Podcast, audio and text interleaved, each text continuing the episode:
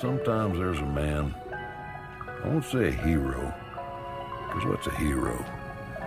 But sometimes there's a man, and I'm talking about the dude here. Sometimes there's a man, well, he's the man for his time and place. He fits right in there. And that's the dude in Los Angeles. Hallo und herzlich willkommen zu unserer ersten Folge im Kasten, dem Podcast, in dem wir uns intensiv mit Filmen und Serien auseinandersetzen. Heute euer Moderator, das bin ich, Ole, und ich habe zwei weitere Gäste. Einmal den Leonard. Moin. Und den Joost. Hallo.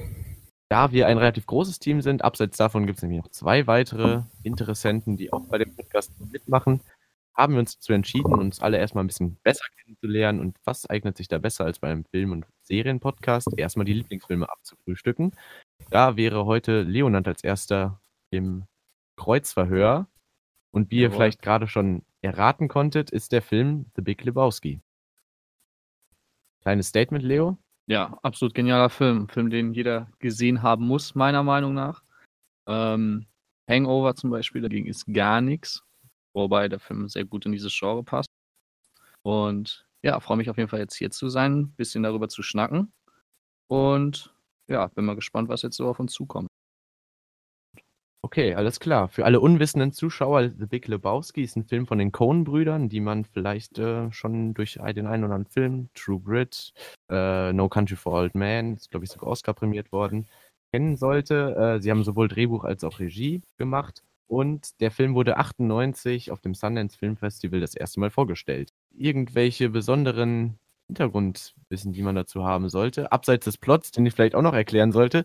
Es geht nämlich um einen Typen, um genau zu sein, The Dude, eigentlich Jeffrey Lebowski, der einen Namensvetter hat, der auch Jeffrey Lebowski heißt, der wiederum allerdings Millionär ist und durch etwas komische Zufälle und eine etwas verstrickte Crime-Geschichte dahinter kommt er dann in die Position, äh, erpresst zu werden, obwohl er eigentlich nur durch eine Namensverwechslung in die Situation gekommen ist und da entfaltet sich dann eine Geschichte um, rund um den Dude, der dann aber eigentlich nur bowlen möchte, kiffen möchte und White Russians trinken möchte. Ja, und so werden die dann alle zu Helden wider Willens. Ja, finde ich eigentlich ganz gut. Vielleicht könnte Leo ein bisschen den Cast äh, für uns erklären. Klar, auf jeden Fall. Auf jeden Fall hast du den Film schon sehr gut beschrieben. Wobei wichtig bei dem Film ist eigentlich, dass beim An oder zu Anfang sein geliebter Teppich zu Schaden kommt und mehr oder weniger zieht sich das über den ganzen Film, dass er eigentlich nur seinen Teppich wieder haben möchte oder einen neuen, weil der das Zimmer erst so richtig gemütlich gemacht hat. Äh, Habe ich sehr gefeiert, auf jeden Fall diesen ganzen Storyverlauf und ja, zum Cast auf jeden Fall. Ähm, das Zitat, was ihr am Anfang gehört habt, wurde von Sam Elliott eingesprochen, der auch eine kleine Gastrolle am Start hat, was er, finde ich, sehr genial gemacht hat, obwohl er kaum zu sehen ist. Hat aber doch irgendwie eine prägende Rolle, bringt auch ein paar ganz geile Zitate mit in den Film. Ansonsten äh, ist mit am Start der gute John Goodman, der den Walter äh, spielt. Ähm, ziemlich witzige Figur, ein angeblicher ehemaliger Vietnam-Veteran, bester Freund von dem guten Dude, ähm, der es äh, immer wieder schafft, einzelne Szenarien sowas von zu überziehen und fehlzuinterpretieren, dass einfach alles schief läuft. Ähm, dann ist natürlich der liebe Steve Buscemi mit am Start. Und ähm, wer ein richtiger Cohen-Fan ist, der weiß auch, dass er es am Ende eigentlich nie wirklich schafft, den Film zu überstehen. Hat aber auch eine gute Rolle und ähm, wird eigentlich damit immer, oder ihm wird eigentlich ständig ins Wort gefallen mit Halt die Fresse, weil der gute Walter hat nicht so viel für ihn übrig. Dann ist ansonsten noch die Julian Moore, die die jüngeren Zuschauer sehr wahrscheinlich kennen, zum Beispiel aus äh, die Tribute von Panem oder auch aus Kingsman hat sie mitgespielt. Tara Reid als Bunny für die Leute aus unserer Generation, denke ich mal, American Pie kennt jeder oder auch Scrubs, war die gute. Hat ähm, bei äh, The Big Lebowski die Bunny gespielt. Dann ist noch äh, David Thewis mit am Start. Ähm, einer meiner absoluten Lieblingsschauspieler. Die meisten kennen ihn wahrscheinlich aus seiner Rolle bei ähm, Harry Potter mit Lupin. Und äh, bei The Big Lebowski, der hat so eine abgefahren, durchgeknallte Rolle. Ich hab's bis jetzt immer noch nicht so richtig verstanden, warum sie mit eingeführt worden ist. Wahrscheinlich, um die ganze Szene skurriler zu machen, aber der hat so genial gespielt und überzogen. Passt da sehr gut rein. Und dann natürlich zu guter Letzt der gute Jeff Bridges, der die Hauptrolle, den Dude spielt. Äh, manche kennen ihn vielleicht auch aus dem Coen-Film ähm, True Grit, wo er aber eine komplett andere Rolle spielt, während er hier einen ziemlich verpeilten, äh, liebevollen ähm, Hartz-IV-Empfänger spielt, mehr oder weniger. Spielt er dort in der, äh, bei True Grit einen ziemlich abgekaterten, kaltherzigen Cowboy und macht in beiden Filmen auf jeden Fall seinen Namen alle Ehre. Genau. Geiler Nebeneffekt oder Fun Fact, so. äh, unser, oder nicht unser, aber der amerikanische Ex-Präsident äh, Richard Nixon ist auch kurzzeitig mal zu sehen. Ähm, ich verrate einfach mal nicht wo. Für die Zuschauer, die mal Bock haben, den Film sich auch anzugucken, können ja gerne mal Ausschau nach ihm halten. Und auch für die ähm, Musikbegeisterten ist die Gruppe Kraftwerk mit am Start und hat dort eine sehr witzige Rolle. Allerdings heißen sie dort nicht Kraftwerk, sondern wurden nach ihrer einer der erfolgreichsten Singles Autobahn benannt und haben dort ebenfalls eine sehr abgedrehte, aber auch witzige Rolle. Ja, so viel zur Besetzung. Genau. Hat vielleicht Jost noch irgendwas einzuwerfen? Ich glaube, du kanntest den Film vorher nicht. Irgendwelche äh, ersten Eindrücke, die du gesammelt hast? Ja, genau. Ich habe den Film vorher noch gar nicht gesehen. Eigentlich komisch. Das ist ja schon wirklich ein Kultfilm. Ähm, hat mir aber sehr gut gefallen. Also ich ähm, bin da halt wirklich komplett neutral dran gegangen. Ich wusste auch vorher einfach gar nichts über den Film tatsächlich. Äh, darum hat mich das dann auch ein bisschen verwirrt, dieses sehr verstrickte. Hat mir dann aber im Nachhinein sehr gut gefallen. Ich finde, du hattest ja auch gerade schon mal die also äh, hier äh, Hangover-Filme angesprochen.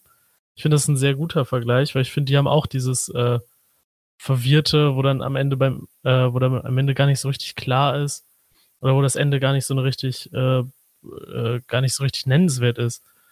So das Ende dann äh, fast schon ein bisschen enttäuschend ist, aber das macht den Film dann ja auch ein bisschen aus, würde ich sagen.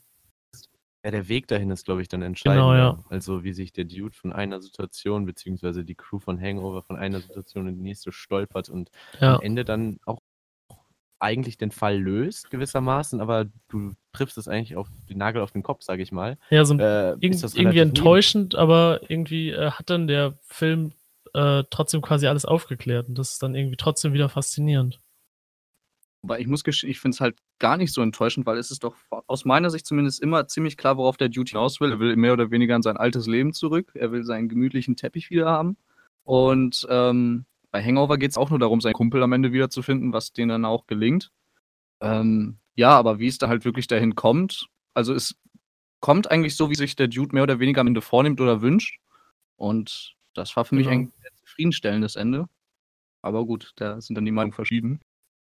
Ja, ich glaube, der Punkt ist auch einfach, dass er sich ja wahrscheinlich selber nicht als Held bezeichnen würde. Also man hat ihn jetzt zwar als Protagonisten vorgestellt und hat deswegen als Zuschauer die gewisse Erwartungshaltung an ihn, dass er den Film löst und dann auch irgendwie daran wächst. Aber er kommt ja eigentlich nur zu dem Punkt zurück, wo er eigentlich was Ausgangslage war. Aber für ihn ist das natürlich befriedigend, weil er halt einfach sich vorher nichts anderes gewünscht hat. Er ist halt einfach ein Kiffer, der keinen Job hat und da war ich mir noch nicht ganz sicher. Empfängt er Hartz IV beziehungsweise irgendwie Arbeitslosengeld? Er sagt oder zu, ja. Er ist sagt, da irgendwie eine Geldquelle hinter oder sowas? Äh, ja, da gab es einmal die Szene, wo er dann bei dem wirklichen großen Big Lebowski am Start war und er dann fragt, ja, was machen Sie eigentlich? Ja, ich bin äh, arbeitslos, ne? ähm, warte, was wollte ich jetzt sagen? Jetzt bin ich aus dem Konzept gekommen. Egal, fällt mir vielleicht nachher nochmal ein. Naja, recht interessant ist vielleicht auch einfach, dass äh, in diesem Film dann ja auch irgendwie, obwohl es dann in den 90ern letztendlich spielt, eigentlich viel äh, Bezug auf diese ganze 68er-Bewegung beziehungsweise den Vietnamkrieg nimmt. Da treffen dann auch gewissermaßen zwei Welten aufeinander, obwohl man vielleicht Walter, der ja dann den Vietnam-Veteranen darstellt, nicht unbedingt als äh, ja, den Archetypen eines Vietnam-Veteranens jetzt unbedingt zeichnen kann, da ja auch ein bisschen viel vorgeschoben ist, hat man jedenfalls die Vermutung und Jeff Bridges auf der anderen Seite als ähm, Dude äh, ja dann auch äh, Bezug dazu nimmt, dass er sich in der 68er-Bewegung viel engagiert hat. Äh, so ist er zum Beispiel bei den äh, Seattle Seven angeblich dabei gewesen. Das Stimmt. waren so aufständische, revolutionäre Studenten, sage ich mal. Und er hat anscheinend auch das ähm, Burt Duran äh, die Erklärung abgegeben, was man sich auch eigentlich nicht vorstellen mag, obwohl er in das Schema eigentlich ganz gut reinpasst. Die Frage ist dann immer, wie haben die beiden zusammengefunden? Die ja doch eigentlich so große Gegensätze dann darstellen. Definitiv, wobei halt auch die Rolle des Walters äh, sehr fragwürdig ist. Er gibt sich auch als Jude aus, was irgendwie am Ende dann doch nicht wirklich sein kann, mehr oder weniger. Und ob er jetzt wirklich so dieser Vietnam-Veteran ist, weiß man nicht. Auch, wie gesagt, der ähm, Umgang mit Donny, der eigentlich von ihm ständig einen auf die Mappe bekommen hat und man das Gefühl hatte, der hat einfach äh, voll die Abneigung ihm gegenüber, hält dann zum Ende doch eine sehr rührende Rede zu, äh, über ihn, was aber am Ende eigentlich auch überhaupt nicht passt. Darf ich mal vielleicht eine Sache Gang. einwerfen? Äh, also- habt, ihr, habt ihr zufällig die Känguru-Chroniken äh, gelesen, gehört, was auch immer? Weiß ich habe ja, damit mal gehört. angefangen, aber es war, also Marc-Uwe Kling ist nicht so mein. Nee, also ich bin ein Riesenfan davon und ich muss sagen, dass ich bei der Freundschaft zwischen The Dude und dem Walter so, also mich so krass da reinversetzt gefühlt habe. Ich finde, das hat so in dieses Schema gepasst. Ich kannte den Film ja vorher nicht und das, also jetzt finde ich, also ich muss sagen, dass, wir, dass ich da viele Parallelen gesehen habe.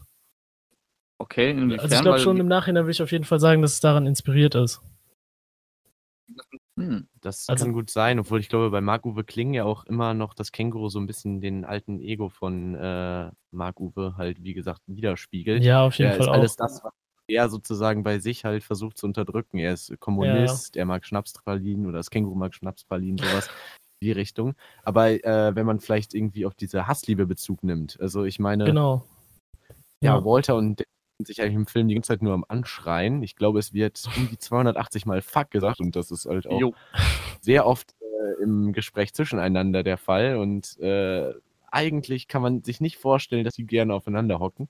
Aber dann gibt es auch so Szenen, wo sie dann halt auch, äh, wo der, wo der Duke, glaube ich, auch sagt, dass er ihn halt liebt. Und das ist auch irgendwie dann eine sehr komische äh, Beziehung, aber Ja. die für mich total gut und stimmig funktioniert, weil die so eine sehr gute Dynamik haben. Definitiv. Also, wie gesagt, der Walter schafft es einfach, die Szenen, äh, Szenerie einfach viel zu übertreiben mit seiner Paranoidität. Boah, mein Gott. Paranoia, würde ich sagen. Genau, oder Paranoia. Danke. Und äh, während der Dude halt als Gegenspieler einfach der gechillteste überhaupt ist und eigentlich auch gar keinen Bock auf seine Umsetzung oder die äh, auf seine Pläne hat und wie er da vorgeht. Und was dann am Ende halt dazu führt, dass es halt noch extremer und schlimmer wird und der Dude nach wie vor eigentlich nur wieder zu seinem normalen Leben zurück äh, möchte. Und zwar, dass er wieder bowlen kann mit seinen Jungs. Wobei auch ein netter äh, Fun Fact an der Seite, man sieht den Dude nicht einmal im Film bowlen. So wie Harry Potter in Teil 1, dass er auch nicht ein einziges Mal zaubert, aber naja, ne? Ich glaube, ich habe auch irgendwo gelesen, dass die Coen-Brüder unter anderem Bowling deswegen genommen haben, weil man dabei halt äh, so gut dann sozusagen Dialogszenen drehen kann. Weil sie halt sitzen, rauchen, trinken und so weiter, aber schön dann irgendwie was zu tun haben, auch nichts zu tun haben und dann halt währenddessen schön gefilmt werden können, weil viel spielt ja auch wirklich in dieser Bowlinghalle, wo sie dann halt eigentlich ihre nächsten Pläne schmieden, wo John Goodman dann da die Knarre erst mal zückt und etc. Also äh, äh, eigentlich so ein entscheidender, äh, eine entscheidende Szenerie in der ganzen Film. Aber halt wirklich total ironisch, dass er halt selber nicht bowlt. Ja, Das Witzige ist ja auch immer, das ist eigentlich immer so der Ruhepol in dem Film und kaum waren sie dort in der Bowlinghalle, wird es danach erstmal extrem. Da kommt irgendeine Szene und alles läuft wieder aus dem Ruder. Ähm, ja, eigentlich kann man sich darauf einstellen, wenn du siehst, okay, jetzt sind sie gerade in der äh, Bowlinghalle, danach wird es wieder extrem oder chaotisch. Andererseits ist natürlich die Bowlinghalle auch immer Antwort auf alles, ne? Jetzt gehen wir erstmal bowlen. Ja, richtig, Das ist ja. ja, auch Mhm. immer äh, das Statement. Und ja, da, äh, keine Ahnung, da ist dann auch wieder klar, da die Flucht daraus eigentlich wieder in die Bowlinghalle. So, das ist wirklich so seine Komfortzone oder deren Komfortzone dann irgendwo auch. Ja, und dass der Film dann auch am Ende quasi wieder in der Bowlinghalle endet, das, ich finde, das schließt das dann auch ganz gut wieder ab. Ja, Definitiv. also der aber beginnt es da kann und, tatsächlich äh, auch sein, Hört er auf.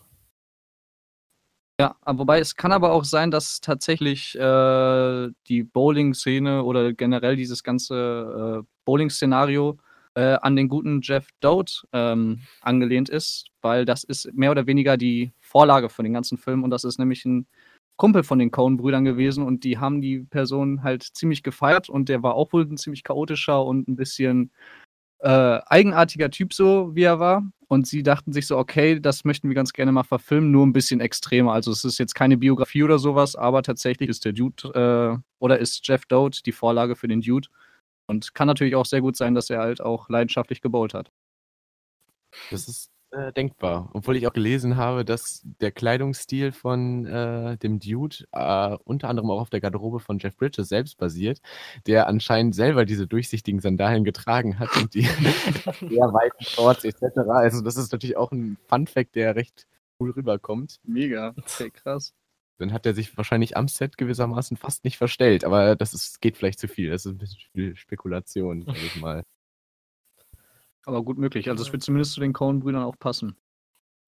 Ja, total. Ich äh, würde auch sagen, dass der Dude irgendwie dann auch äh, für mich eine Art Vorbild mittlerweile geworden ist, weil diese, ähm, ja, keine Ahnung, Take-it-easy-Haltung, die er dann halt auch die ganze Zeit widerspiegelt, halt auch äh, in vielen Situationen dann auch die Antwort sein könnte. Ich weiß auch nicht, irgendwie, das, das ist dann auch irgendwo verständlich, dass sich dann daraufhin einfach eine Religion um ihn gebildet hat, nämlich der äh, Judaismus. Beziehungsweise, ja, das gibt wirklich, Wahnsinn. oder beziehungsweise Wirklich The jetzt? Church of the äh, Latter Day Dude, äh, etwas verwirrend, die boah, rund um die Welt hat Anhänger hat, die sich alle über äh, das Internet dann austauschen etc. Ob das jetzt eher eine Religion oder ein Lifestyle ist, kann ich jetzt nicht genau sagen. Wahrscheinlich eher letzteres. Ähm, aber irgendwie ist die Haltung natürlich auch auf seine Weise ganz cool. Aber andererseits ist diese Passivität natürlich auch äh, gefährlich, sage ich mal. Ne?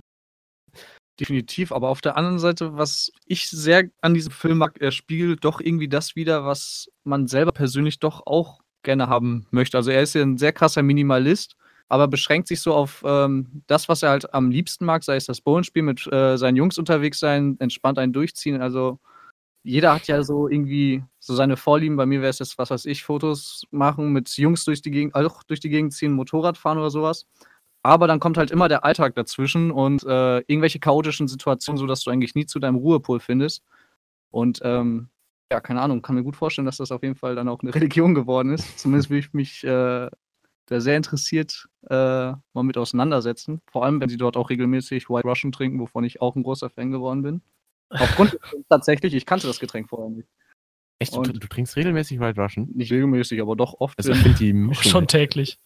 ja, doch täglich, klar, Standardding, ne? Nachdem ich Bohlen war. ja, ich Nee, finde ich kannte diese, das. diese Take-it-easy-Einstellung ist halt in dem Film wieder so total überzogen. Das ist natürlich, also es ist halt so ein Symbol quasi eher, würde ich sagen. Es ist ja in vielen Kunstformen so. Also, Es passt halt ganz gut auch zu dieser Kiffer-Szene, ne? Also der Dude ist Ja, ja, permanent am ne? Wobei er sagte die da- halt auch immer bis auf den Filter Ja, auf. Das ist so wirklich. geil. Beziehungsweise wenn er immer mit seiner Pinzette ankommt und dann auch den letzten Glas auszuziehen. ist auch immer sehr geil. Vor allem auch immer cool, wie er es entschuldigt. Ja, ich habe Erfahrung mit äh, Drogen, da habe ich immer meine klaren Momente. Ja, aber Ja. ich, jetzt nochmal zum White Russian. Ich, ich kann mir das Konzept irgendwie nicht richtig gut vorstellen. Da ist Milch drin, richtig? Und Eiswürfel. Ja. ja, Und dann noch so ein Kaffeelikör Ja. und äh, schnell Wodka wird eingemischt. Okay, weil ich finde diese, ich finde diese, ähm, die Wassereis, also Eiswürfel, äh, Mhm. Milchmischung total komisch, weil Milch mit Milcheis finde ich absolut verständlich, klar. Das ist gut, das geht gut runter. Mhm. Aber mit, mit Eiswürfeln, wird das dann nicht total wässrig? Nein. also Nicht? halt schnell Weiß genug trinken. Ich Ja, selber bin halt auch übelster Kaffee-Fan und für mich schmeckt das einfach so wie so ein alkoholischer Eiskaffee, so, ne? Also super. Mit Alkohol in Klammern wahrscheinlich. Ja, nee. Achso, dann machst du ein richtig krankes Milchverhältnis. Ja, kommt auf die Situation an, ne? Je nachdem, wie anstrengend der Tag halt war. Oh, Und man wieder in wow. den Dude-Modus rennen möchte. Oh, wow. Wow, wow. Ja, vielleicht könnte man sich auch nochmal der allgemeinen Kritik des Films widmen, weil der Film natürlich mit einem relativ kleinen Budget für heutige Maßstäbe, glaube ich, gestartet ist. Es waren so rund 17 Millionen, 15 Millionen, irgendwie sowas, hat der an Produktionskosten verschlungen und äh, das Doppelte ungefähr eingespielt. Ich glaube, es waren 28 Millionen. Aber äh, die Fact solltet ihr lieber nochmal nachgucken. Äh, ergo kein, ja okay, für seine Verhältnisse irgendwo ein Gewinn, aber kein großer Kassenschlager in dem Sinne dafür, dass der Film halt heutzutage eine so große äh, Fanbase hat. Ich würde sagen, der hat sich eher zum Kultfilm gemausert. Kann gut sein. Ähm, der Film wurde ja auch bei den Sundance Festivals damals, oder hat er sehr seine äh, Premiere gehabt. Und das ist ja sowieso eher etwas, was nur ja, Filmbegeisterte groß interessiert. Also es ist halt, also Sundance Festivals, äh, Festival äh, ist ja jetzt nicht unbedingt für Blockbuster ähm, Mhm. bekannt, sondern tatsächlich eher für Kultfilme. Und dementsprechend finde ich das jetzt gar nicht mal so überraschend tatsächlich. Ja, ähm, keine Ahnung, die Kritiken waren zu der Zeit auch etwas verhalten. Also ähm, mittlerweile hat er, glaube ich, sich bei IMDb auf einem 8,1er Sternebewertung eingependelt, was dem Film auch meiner Meinung nach völlig gerecht wird. Äh, ich hätte da vielleicht sogar noch ein paar Nachkommastellen hochgezogen. Ich weiß auch nicht. Meine persönliche Wertung, da kommen wir aber nachher noch zu und einen 71er Metascore, was ja ähm, eher ja, überdurchschnittlich, aber nicht unbedingt Kultfilmstatus hat. Ich glaube aber, dass das dann auch vielleicht so eine persönliche Sache ist, weil man den Film auch so gut äh, wiedergucken kann, finde ich irgendwie. Das ist ein Film, mit dem wird man dann vielleicht auch irgendwo groß. Man, man guckt ihn, ich zum Beispiel habe ihn das erste Mal mit meinem Vater geguckt, Ebenso, der ein ja. sehr großer Fan davon ist. Und äh, darauf sind viele Sessions gewissermaßen gefolgt, wo ich den dann immer wieder geguckt habe. Und jetzt habe ich ihn gestern nochmal geguckt und ich glaube, das war das beste Mal sozusagen, weil ich habe ihn, äh, man, man versteht ihn und man, man achtet noch mehr auf die Charaktere, die also facettenreich und auch irgendwie super gut geschrieben sind. Total lustig. Definitiv. Ja, also wie gesagt, äh, gehört mit zu meinen absoluten Lieblingsfilmen. Ich kann ihn immer wieder ähm, gucken. Vor allem man kennt oder entdeckt halt immer wieder auch was Neues. Ähm, ich habe mir jetzt auch die Tage nochmal aufgrund des Podcastes geguckt und ich war nach wie vor immer wieder begeistert von den Rollen, weil einfach keine Rolle wirklich identisch ist oder man sagt, okay, da sind jetzt zwei Kiffer oder so, sondern da ähm, jede Rolle ist eine eigene Geschichte, äh, die in dem Film extrem drüber in seiner Rolle ist. Aber auf der anderen Seite passt es sehr zusammen und wirkt dann doch allem äh, sehr authentisch und extrem unterhaltsam und ich feiere den Film nach wie vor durch und Ja, auf jeden ich Fall. Ich jedem muss ihn mir auch, glaube ich, mit Sicherheit nochmal angucken in einer Woche oder so. Ist, glaube ich, kein Film, den man nur einmal gucken kann. sollte. Man sollte. Ja. Sollte, natürlich. Ja, wie gesagt, ich glaube auch nämlich, dass er davon lebt, dass man ihn wieder guckt, weil die Charaktere halt einfach, oder der, der Humor des ganzen Films nicht unbedingt von den Witzen lebt, die dann vielleicht nur einmal ziehen, sondern einfach von, von, von den ganzen Charakteren. Und ich muss immer schon lachen, wenn John Goodman irgendwie zu einem Satz ansetzt, wenn er irgendwie im Bild zu sehen ist. Einfach weil, keine Ahnung, der Charakter ist, ist so stimmig in seinem ganzen Auftreten, der nochmal große Props auch an John Goodman, der das halt Definitiv, ja. unfassbar gut geschauspielert hat. Und ach, auch in der Szene, wo er ihn dann so richtig awkward nach der, äh, nachdem, nachdem die die Asche von Donny halt äh, versucht haben, jedenfalls ins Meer zu schütten, der awkward umarmt, das ist auch eine Szene, die dann fast sogar ergreifend ist, meiner Meinung nach, und die auch dann irgendwie da bis in diese Szene hinein immer noch die Handschrift von seinem Charakter trägt. Und das ist halt echt bemerkenswert. Ja, vor allem, er hat ja auch irgendwie diese Figur so geprägt. Ne? Also der Dude, jeder kann mit dem, mit der Betitelung was anfangen. Und wenn du irgendwie mal unterwegs bist, sagst du, ey, das ist so der typische Dude, ne? Weiß jeder sofort ganz genau, was für eine Person das äh, oder was man damit meint. Das ist äh, ja Kult einfach. Okay, jetzt äh, würde ich einfach nochmal sagen, dass jetzt irgendwie jeder seine eigene Bewertung nochmal schnell vorlegt. Wir können da auch mit Sternen arbeiten. Eins bis fünf, sage ich jetzt einfach mal, mit halben Sternen. Mhm. Äh, besonders interessieren würde mich jetzt natürlich Jost Statement. Du kannst vielleicht mal anfangen. Oder brauchst du noch ein bisschen überlegen? Ja. Mm, ja, ich glaube, ich bin mir da schon relativ sicher. Ich würde dem Film, glaube ich, vier bis viereinhalb Sterne geben. Ich fand ihn halt wirklich sehr, sehr stark. Äh, der Humor hat mir sehr gut gefallen. Auch halt die Vielschichtigkeit der Charaktere, wie äh, Leo das gerade schon gesagt hatte. Ja, alles in allem wäre ich dann, glaube ich, echt bei vier Sternen. Ähm, ich müsste ihn mal, mir aber bestimmt noch mal ein, zwei Mal angucken. Ich glaube, jetzt zum ersten Mal kann ich das vielleicht auch noch gar nicht so gut sagen. Ich glaube, damit Leo alles erreicht, was er wollte, ne? Ja, definitiv. einfach. Ja, ich bin Bekehrt. glücklich damit. ähm, ach so, ja, also ich würde dem Film nach wie vor 5 von 5 Sternen geben. Wie gesagt, das ist einer meiner absoluten Lieblingsfilme. Ich mag die Rollen, ich mag die Besetzung, ähm, ich mag die Story, ich mag auch ähm, das ähm, Genre an sich total gerne und auch tatsächlich ähm, die Zeit, in der der Film spielt. Ähm, sagen wir sehr zu. Und auch den Soundtrack dazu, auf den wir noch gar nicht so groß eingegangen sind, fand ich sehr genial. Äh, lohnt sich auf jeden Fall auch. Es gibt da bei Spotify auch eine Lebowski-Playlist, habe ich natürlich auch runtergeladen. und kann man sich auch sehr gut geben. Und ich finde auch die Songs sehr passend. Die sind vor allem auch sehr breit gefächert von Bob Dylan, der halt sehr gut zu der Zeit da passt, in der der Film spielt. Ähm, bis zu Wahlgesang, aber auch Mozart kommt im Soundtrack drin vor. Ähm, aber halt sehr passend zu den Szenen und ähm, gibt dem Ganzen noch mal sehr viel Stimmung.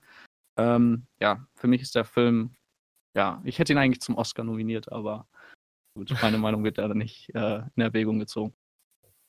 ja, ich muss als Moderator vielleicht auch irgendwie eine neutrale Rolle halten, aber ich kann mich da eigentlich nur der überschwänglichen Lobgesang anschließen. Viereinhalb Sterne halte ich irgendwie für absolut adäquat. Ähm, ich weiß auch nicht, irgendwie, es wurde alles gesagt. Ich, ich, ich habe ja auch schon selber irgendwie ein paar Punkte angeschnitten, die mich absolut von diesem Film überzeugen und äh, ihn auch irgendwie jedes Mal wieder sehenswert machen. Ähm, ja, was mich vielleicht noch interessieren würde jetzt für die Abschlussrunde, ich kann nämlich schon mal spoilern, wir haben in unseren restlichen äh, Lieblingsfilmen keinen weiteren Cohen-Film. Äh, wie würdet ihr die weiterhin ranken? Also ich meine, äh, Fargo, True Grit, den Film könnt ihr ja sicher auch was anfangen. Äh, folgen die direkt auf äh, Big Lebowski bei dir oder sind die schon etwas abgeschlagen? Ähm, was ich bei den Coen-Brüdern mag, dass ähm, die doch immer, also die, die Filme ähneln sich in den Bereichen nicht, wobei es ganz witzig ist, dass tatsächlich auch, es war auch bei The Big Lebowski, dass sie immer sehr viele Easter Eggs mit einbauen. Zum Beispiel der VW Käfer, jemand, der jetzt großer Coen-Fan ist, der weiß, in welchem Film und warum der dort auftaucht. Okay, jetzt ähm, muss ich einwerfen, ich, ich weiß es leider nicht. Ähm, genau, also der blaue VW Käfer nämlich, der wird in The, The in, boah, mein Gott, jetzt ist aber drin. Im Lebowski-Film von einem Privatdetektiven gefahren. Und die Coen-Brüder haben in Blood Simple, der Film, der 1984 rausgekommen ist, äh, handelt der Film ebenfalls um einen Privatdetektiv, der auch in einem blauen VW-Käfer gefahren ist. Das ist nur einer dieser Side-Facts. Ansonsten, warte, deine Frage war ja, wie ich grundsätzlich die Coen-Filme einschätze. Richtig? Genau, genau. Also, ich war bisher von gar keinem Film äh, enttäuscht worden oder wurde von keinem Film enttäuscht von den Coen-Brüdern. Zum Beispiel auch äh, Burn After Reading würde ich auch mit zu meinem Lieblingsfilm mittlerweile zählen, wobei ich den erst vor kurzem gesehen habe. Aber ich mag total gerne den Humor, den sie äh, in den Filmen immer mitgeben. Aber auch ihre ernsten Filme, wie zum Beispiel True Grit, hat mir sehr, sehr gut gefallen. Ähm, keine Ahnung, also ich glaube, mit einem Coen-Film kann man nie was falsch machen. Oder auch ähm, No Country for Old Men, auch genialer, aber auch ernster. Auch sehr drüber, der Film, in seiner Art. Aber, ja, ich weiß nicht. Ich bin Fan davon. Also, ich glaube, wie gesagt, Cohen ist ein ja, Markenzeichen. Ja, ein Qualitätssiegel, ja, kann man definitiv. fast sagen. Äh, ich würde mich nämlich da auch dann irgendwie anschließen. Also Fargo und Grid gehören auch zu meinen großen Favoriten, sage ich mal. Äh, Jost, hättest du vielleicht noch irgendwelche Einwürfe? Ähm, es tut mir tatsächlich leid, aber ich habe leider wirklich keinen einzigen anderen Cohen-Film geguckt. Das ist mir jetzt fast ein bisschen das peinlich. Auf jeden Fall noch nachholen, das ist ja kein Problem. ja, auf jeden Fall. Das muss nachgeholt Aber da, dafür ist der Podcast ja vielleicht auch da, um irgendwie ähm, Filmtipps dann auch irgendwo zu, zu äh, weiterempfehlen. Und wenn es nicht mal für den Zuschauer, sondern für alle Teilnehmer ist, das ja, ist ja vielleicht auch ein Erfolg. Definitiv. Ja. So, dann äh, kommen wir eigentlich auch schon fast zum Ende dieser Folge. Was heißt hier fast? Äh, wir kommen zum Ende. Denn äh, wir wollen natürlich nicht äh, allzu viel Zeit beanspruchen. In der nächsten Folge müssen sich nämlich auch noch andere Leute den Mund fusselig reden. Das wäre nämlich Leo, der dann da, dieses nächste Mal den Moderator übernimmt. Äh, dann hätten wir noch Jan und Christian dabei, die sich alle auf Christians Lieblingsfilm stürzen, den Mhm. wir gleich mit einem kleinen Zitat anmoderieren werden. Genau. Ich bedanke mich da ganz herzlich dafür für die heutige Folge. Hoffe, ihr hattet genauso viel Spaß dabei wie ich. Und ja, bin mal gespannt auf die nächste Episode. Ich muss gestehen, ich äh, weiß jetzt noch gar nicht genau, was da auf mich zukommt. Ähm, ja, ansonsten gebe ich das letzte Wort an den lieben Herrn Jost weiter. Ja, mir hat auch sehr viel Spaß gemacht. Äh, wir sehen uns dann nächste Woche leider noch nicht wieder, sondern erst in zwei Wochen, wenn es dann um meinen Lieblingsfilm geht. Da könnt ihr auch alle schon mal gespannt sein. Definitiv. Alles klar. Dann ein großes Schüsseldorf. Ach komm. Bis bald, Rian. Ciao mit V hier. Tschüss. You read the Bible, Greg? Yes. Well, there's this passage I got memorized. Sort of fits this occasion. Ezekiel 25, 17. The path of the righteous man is beset on all sides by the iniquities of the selfish and the tyranny of evil men.